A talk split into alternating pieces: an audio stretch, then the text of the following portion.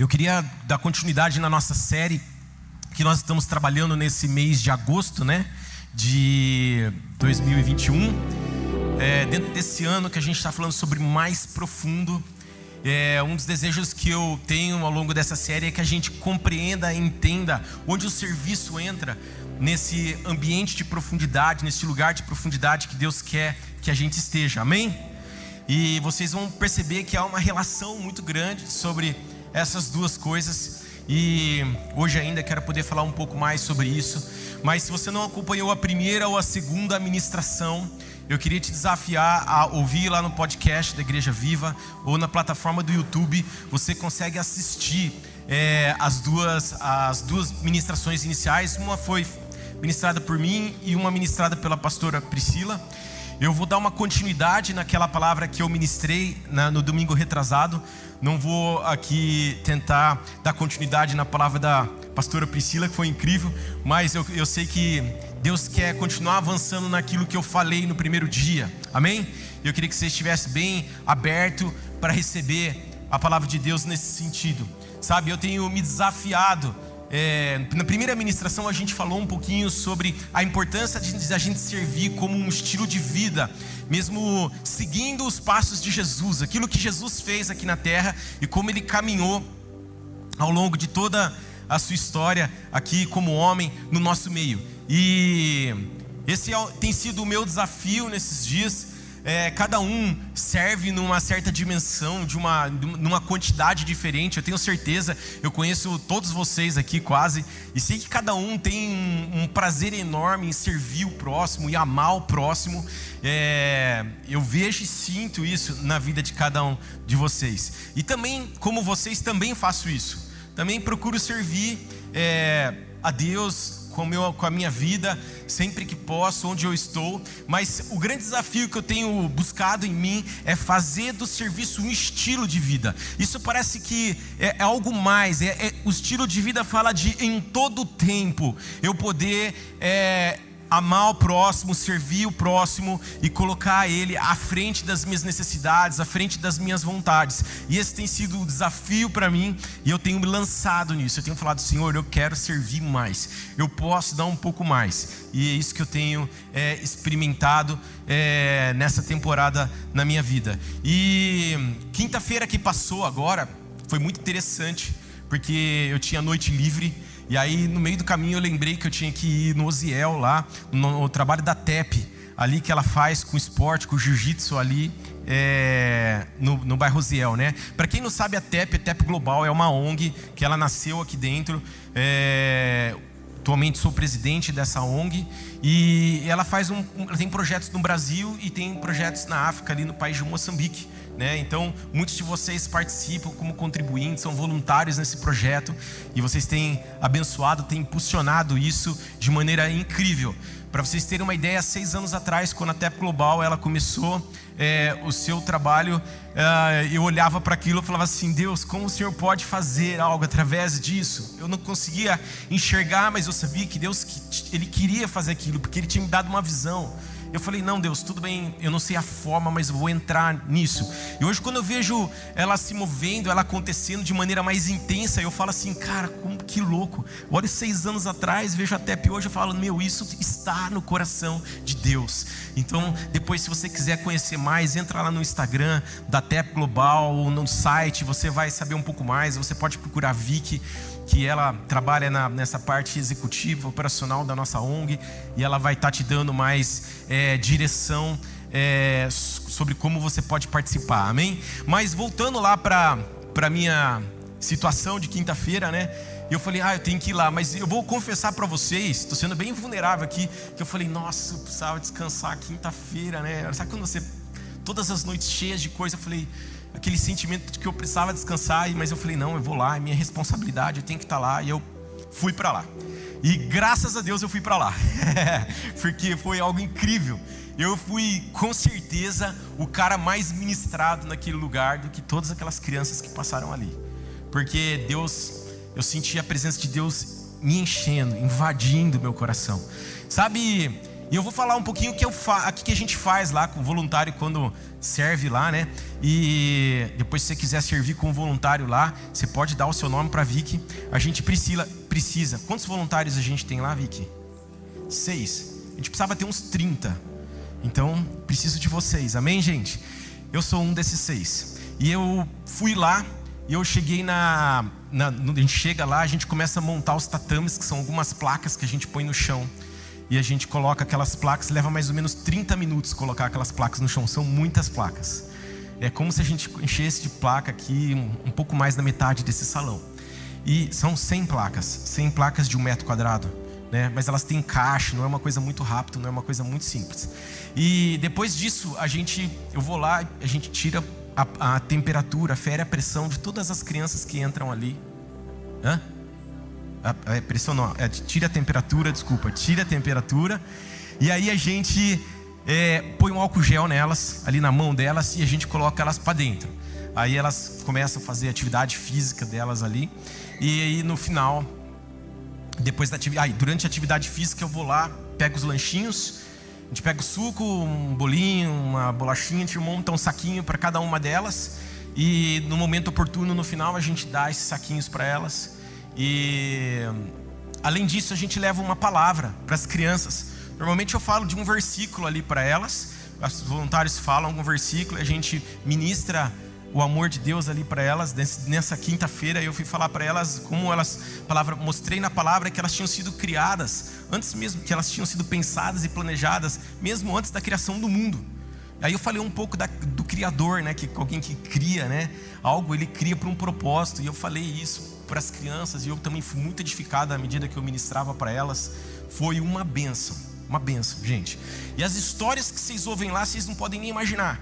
Eu, eu, na verdade, eu não posso nem contar aqui. São histórias muito sérias. Mas eu vou falar uma história, só para ilustrar. Para vocês entenderem a necessidade, as coisas que a gente vê lá. Uma das crianças, ela vira e procura o nosso missionário lá e fala assim: Eu vi a cena, ele estava do meu lado, ela chegou nele, né? Ele chegou e falou assim: Olha, é, eu, você tem um cobertor para me dar? Você imagina a situação. Frio que estava aquela noite lá, aquele dia, na quinta-feira, onde estava ventando e estava frio. Ele, quem lembra da quinta-feira vai lembrar do que eu estou falando. Ele falou: Tio, você tem um cobertor para me dar?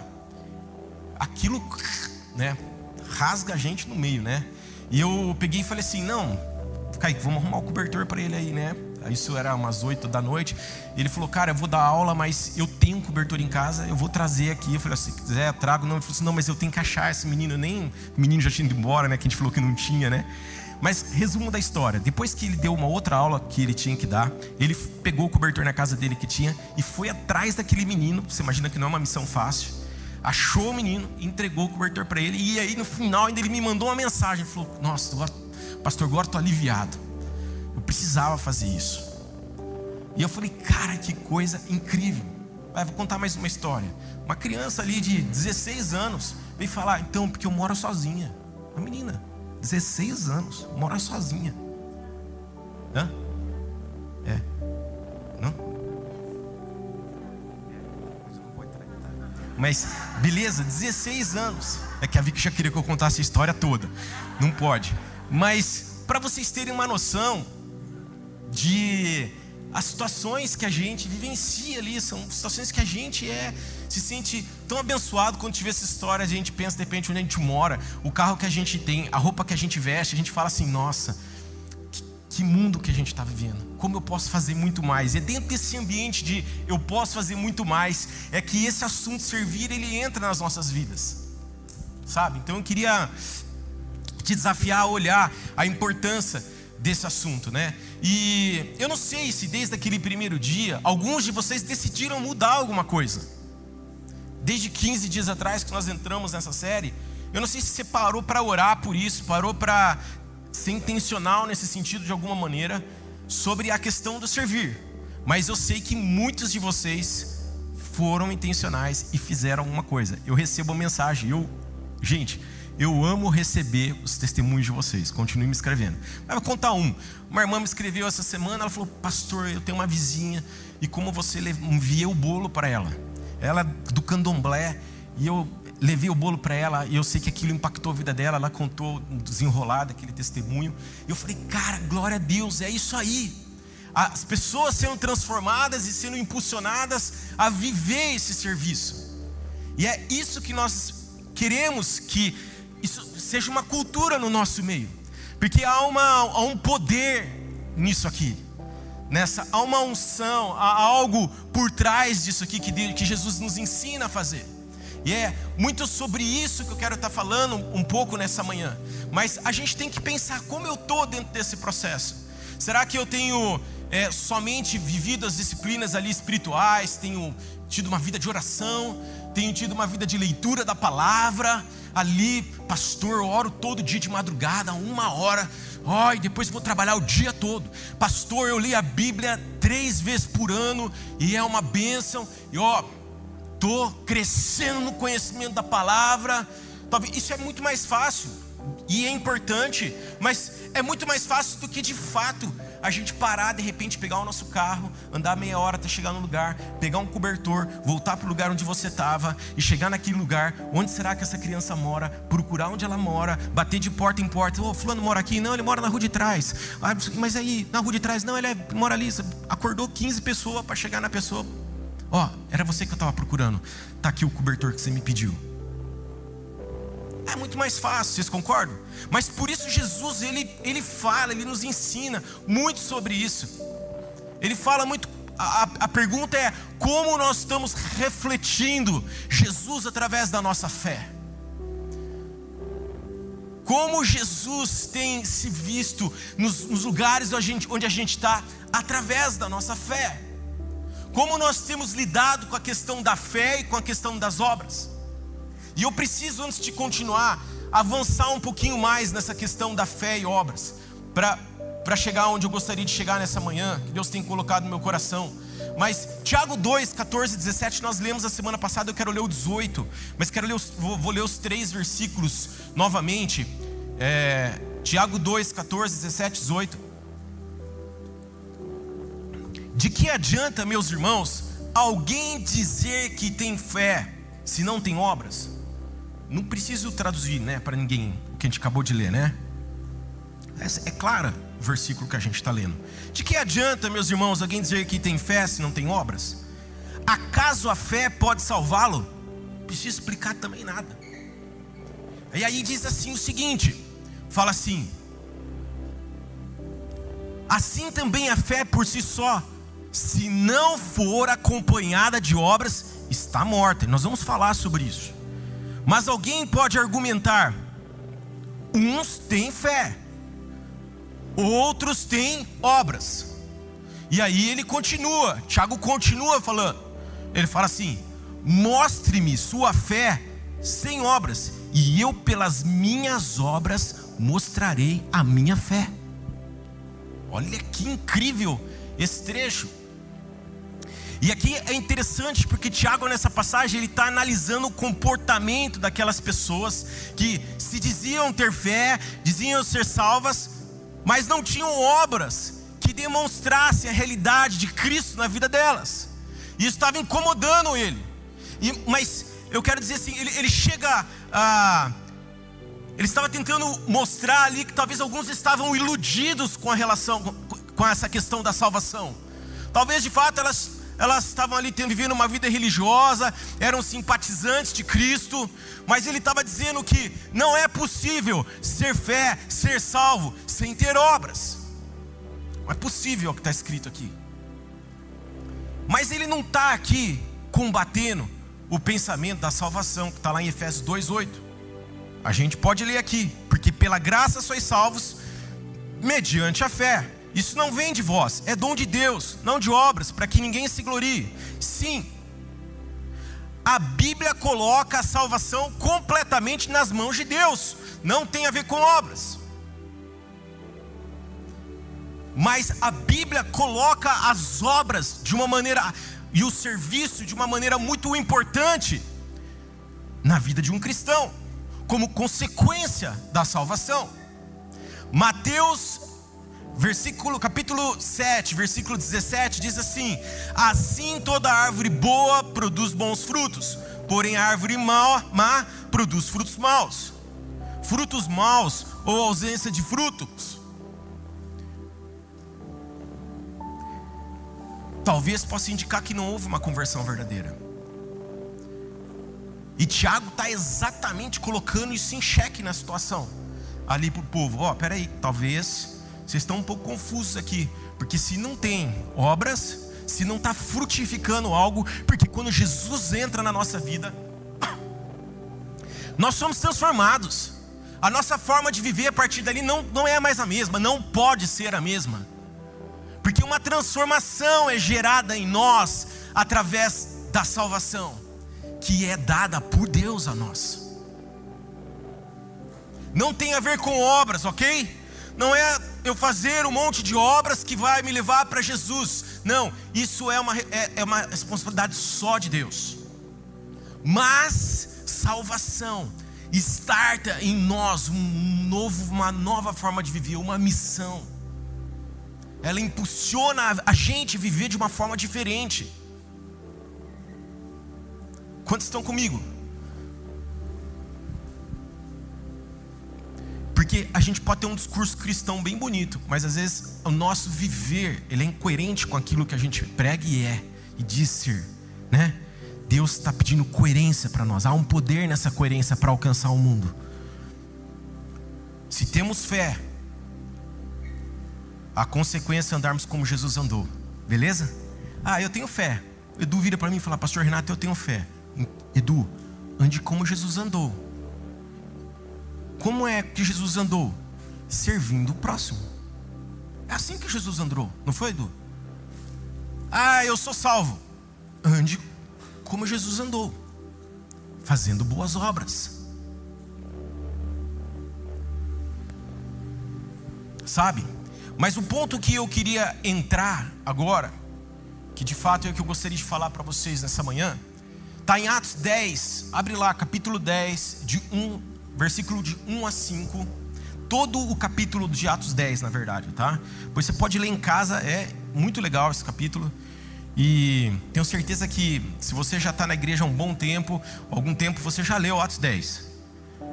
Eu, eu, eu, eu fiquei pensando quantas vezes eu li Atos 10 na minha vida e nunca vi o que eu vou falar para vocês hoje aqui. Gente, Atos 10, Atos, gente. É, a gente lê Atos quantas vezes no ano? Eu tenho 45 anos de idade. Quantas vezes eu li Atos 10 na minha vida? Perdi a conta, não dá para falar, né? Mas eu quero mostrar o que Deus falou para mim. E depois nós vamos ler o 44 até o 46. Diz lá: Morava em Cesaré um oficial do exército romano chamado Cornélio, capitão do regimento italiano.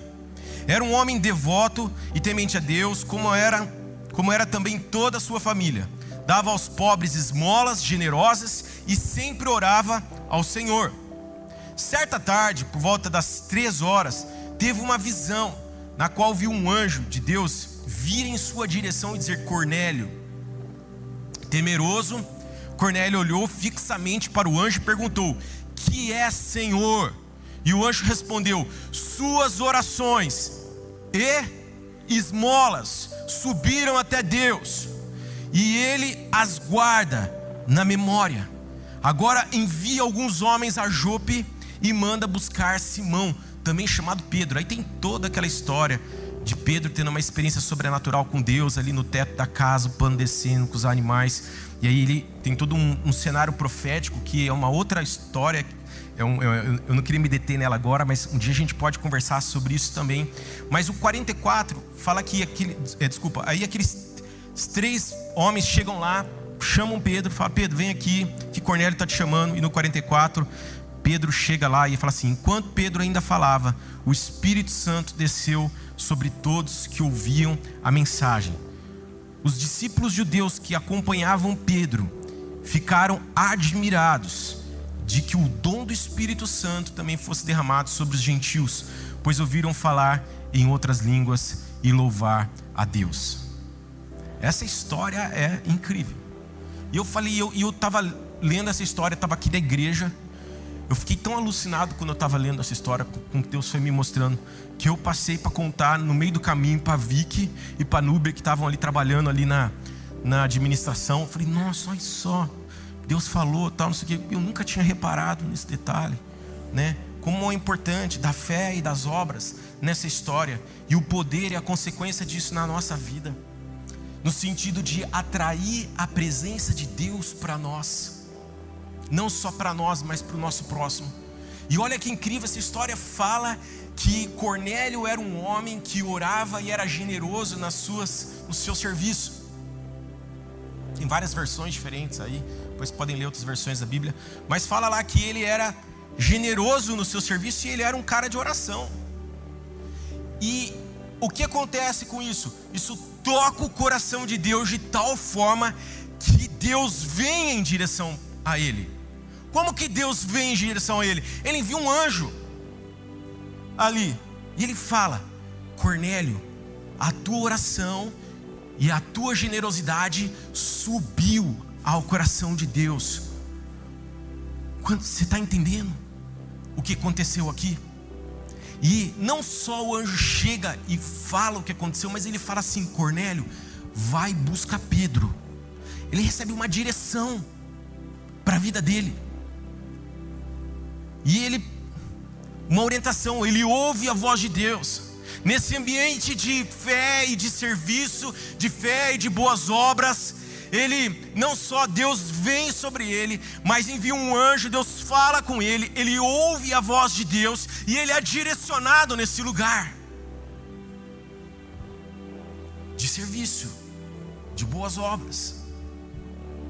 E é, é tão interessante essa história, porque esses três homens vão lá buscar Pedro, e quando Pedro volta, fala que Pedro começa a falar de Jesus, e aquela casa o Espírito Santo vem ali, e as pessoas começam a falar em línguas. Tem algumas versões que falam da família, alguns falam de pessoas, mas para mim o que Deus ministrou no meu coração, que não só ele, mas a família dele, mas aqueles que estavam ao redor, porque tinham outras pessoas além da família dele ali, por exemplo, os discípulos estavam ali com eles, alguns discípulos, foram cheios do Espírito Santo. Houve uma manifestação da glória de Deus. Porque Pedro era um cara de oração e de generosidade no serviço. Cornélio, o que, que eu falei? Pedro, Cornélio, quantos estão comigo? E é isso, queridos, que Deus tem ministrado muito o meu coração nesses dias. Que quando a gente entende a importância do servir nas nossas vidas. A gente se torna uma igreja mais impactante. Eu falo como igreja vive como pessoa, cristão, igreja pessoa. A gente se torna mais eficaz no cumprimento da nossa missão, no alcance da sociedade. Quando a gente é se pessoas de fé, como nós somos pessoas de fé, e quando nós somos pessoas que nos movem em boas obras há uma consequência que transcende a bênção sobre a minha vida, porque a primeira pessoa que foi abençoada nessa relação foi Cornélio. E às vezes a gente está querendo ouvir a voz de Deus, às vezes a gente está querendo ter um encontro sobrenatural, porque Cornélio teve um encontro sobrenatural, um anjo apareceu diante dele e falou com ele.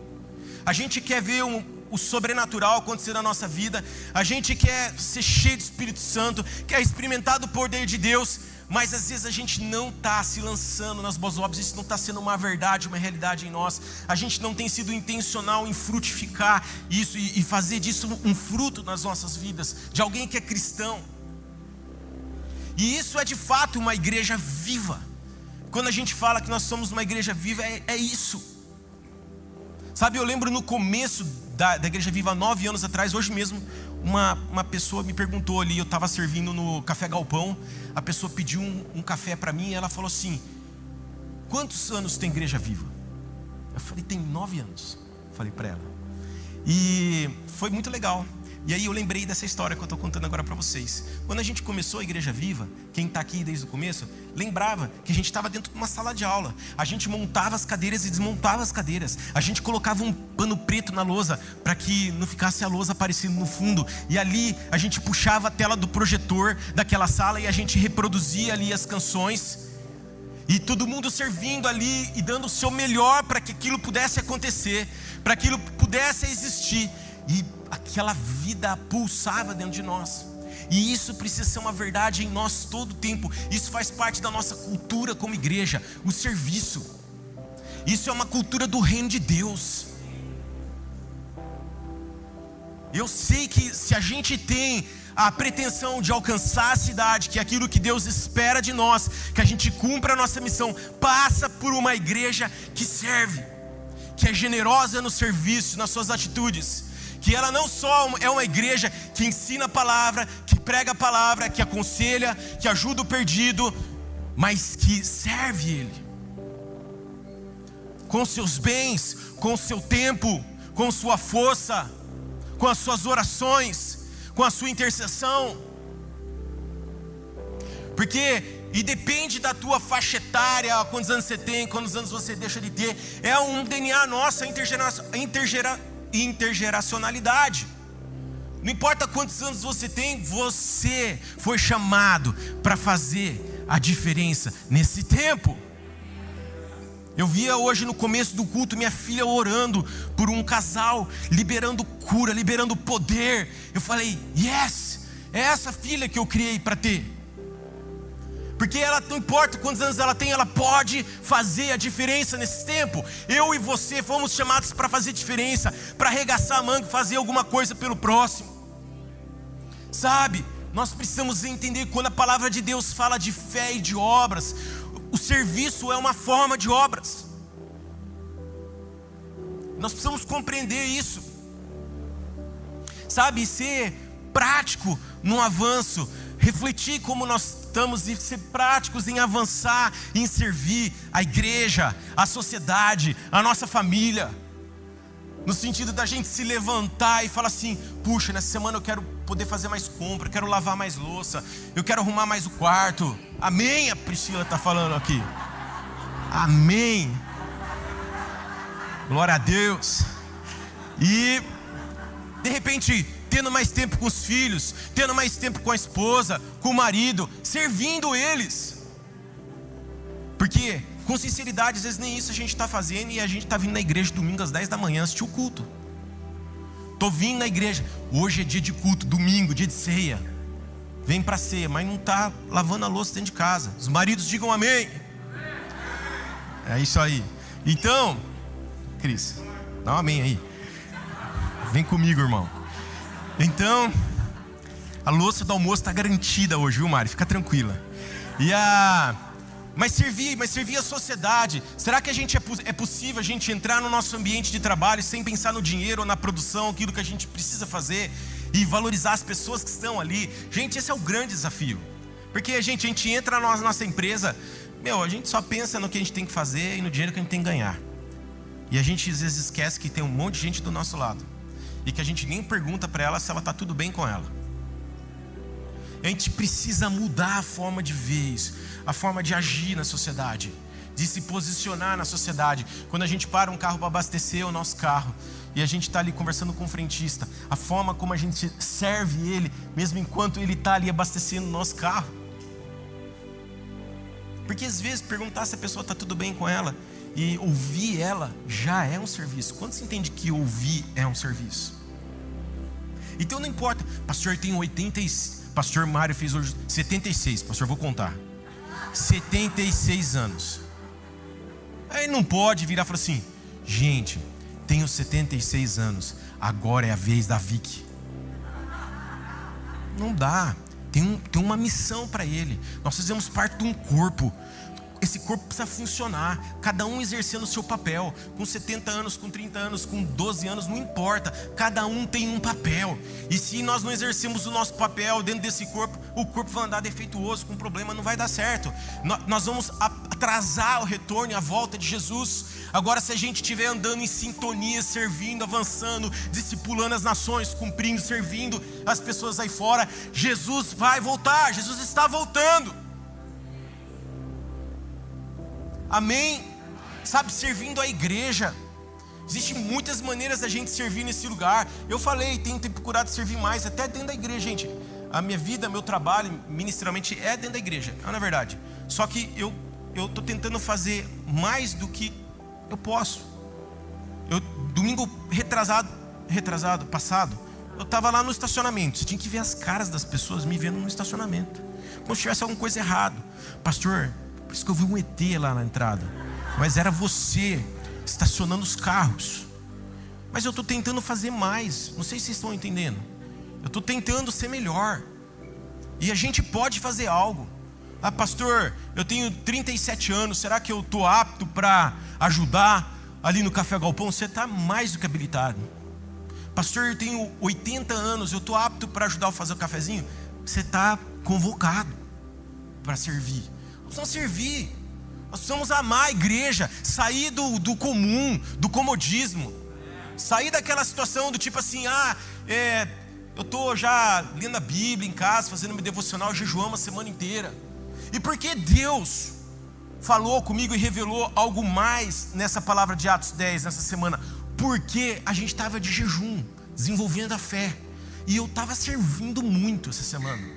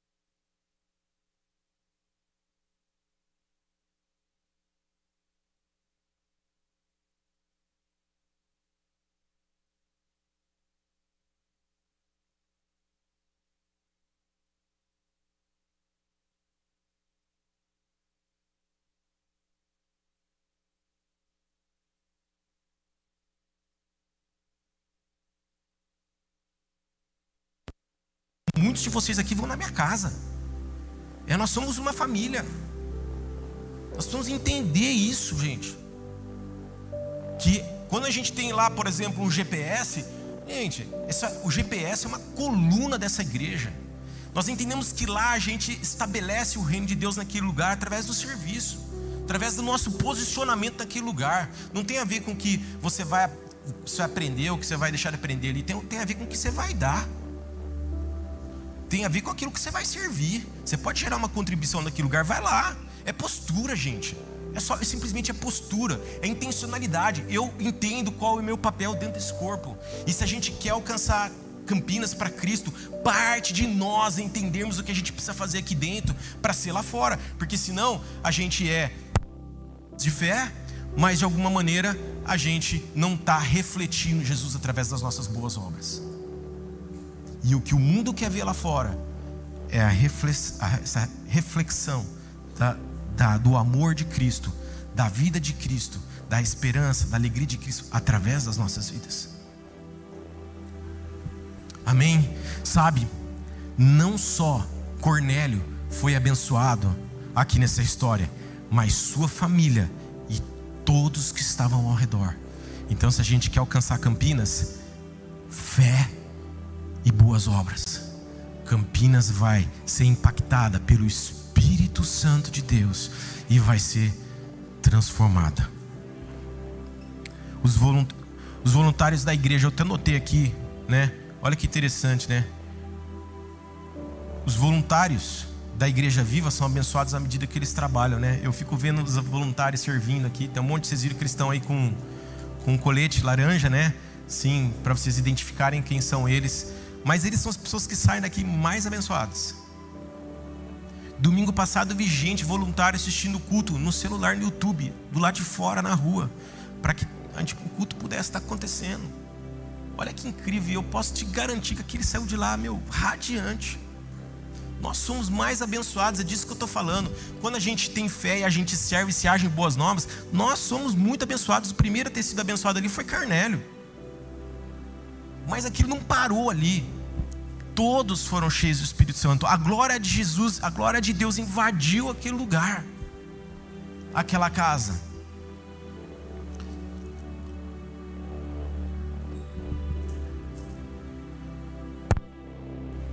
Eu coloquei aqui essa grande lição que Deus nos ensina a partir da vinda dele aqui na terra, né, como homem. Todas as histórias bíblicas, é isso que a gente vê Jesus fazer: servir e o poder de, do Pai vindo, servir e o poder do Pai vindo, servindo e o poder do Pai vindo.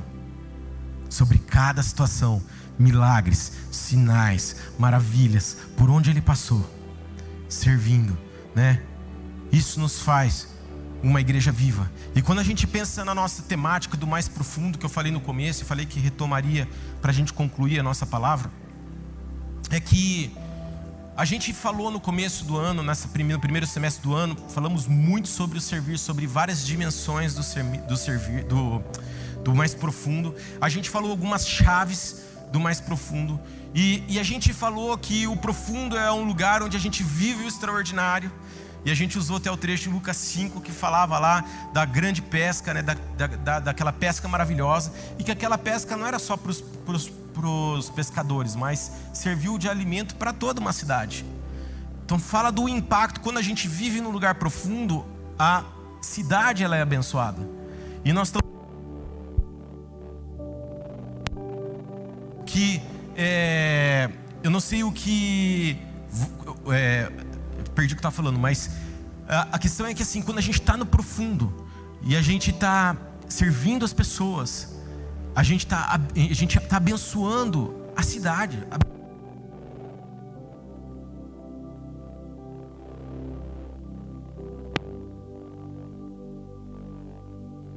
Esse ambiente de fé e obras. Amém?